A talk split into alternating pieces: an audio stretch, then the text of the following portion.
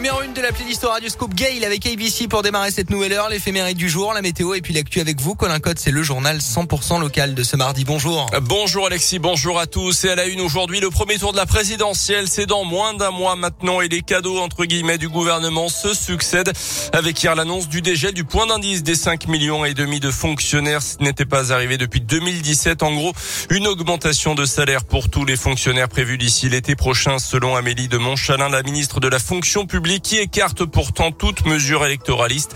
Autre bonne nouvelle aussi hier la première journée sans masque en intérieur avec l'allègement du protocole sanitaire. Malgré des chiffres en hausse du côté de l'épidémie, une première journée sans masque au boulot par exemple, mais aussi à l'école en cours, une libération forcément pour les lycéens et les collégiens notamment que Radio Scoop a rencontré hier à la sortie des cours d'un lycée de la région. C'est rigolo de pouvoir voir les gens sourire et euh, c'est un peu intimidant mais c'est sympa. Moi j'aime bien euh, voir la tête des profs et voir euh, leurs expressions faciales qui sont parfois assez marrantes. Tout ce qui était du Covid, les fenêtres étaient ouvertes donc ça permettait quand même une, une aération. Donc non, c'est une bonne mesure, je pense. Bah, c'était sympa, mais c'était un peu gênant de temps en temps. on remettait notre masque parce qu'on n'a pas l'habitude et tout. Et par exemple en cours, quand on fait des grimaces, bah, du coup, on remet vite notre masque parce qu'on se rend pas compte en fait. On pouvait découvrir le visage des gens et tout ça. Bon, il y en a, j'aurais préféré pas les voir, mais euh, bon. C'était trop bien, en fait, c'était genre euh, libérateur et tout. Enfin, genre, je sais pas comment dire, mais c'était vraiment cool. Actuellement, le taux d'incidence du Covid est de 396 cas pour 100 000 habitants en Auvergne-Rhône-Alpes. Il est de 629 au niveau national.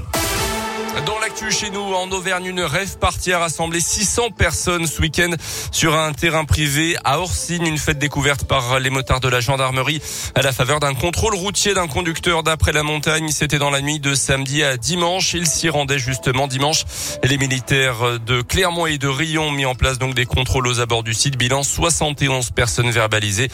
Deux personnes cumulées ont des infractions même été placées en garde à vue. 16 voitures envoyées à la fourrière.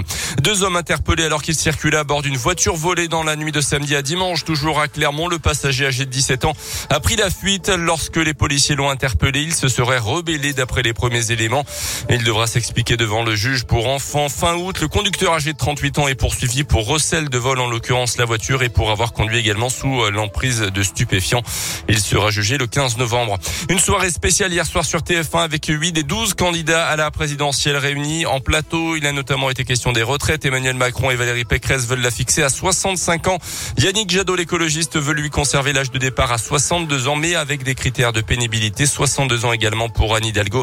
Marine Le Pen propose de l'adapter en fonction de l'âge auquel on a commencé à travailler. Concernant la guerre en Ukraine, la cible de, de cette émission, Emmanuel Macron est revenu sur la responsabilité de Vladimir Poutine et de la Russie dans l'invasion. Il a expliqué hier qu'il fallait déjà préparer la sortie du conflit alors qu'il devait encore s'entretenir avec le président russe. Il n'exclut pas non plus un embargo sur le pétrole et le gaz russe, ce que propose également Yannick Jadot. Les sports avec du basket, la Jave doit se remettre dans le sens de la marche après une défaite à Nantes en championnat. Nouveau déplacement ce soir, euh, toujours en probé face à Rouen. La lanterne rouge, c'est à partir de 20h30. Et puis en foot, Karim Benzema, un peu plus dans la légende. L'ancien joueur de l'OL est devenu hier le meilleur buteur de l'histoire du foot français avec un doublé inscrit en championnat avec son club du Real Madrid. Hier, le Lyonnais euh, totalise désormais 413 buts en club et en sélection, deux de plus que Thierry Henry. C'est lui qui avait éliminé le PSG en Ligue des Champions la semaine dernière avec un triplé inscrit en seulement 17 minutes.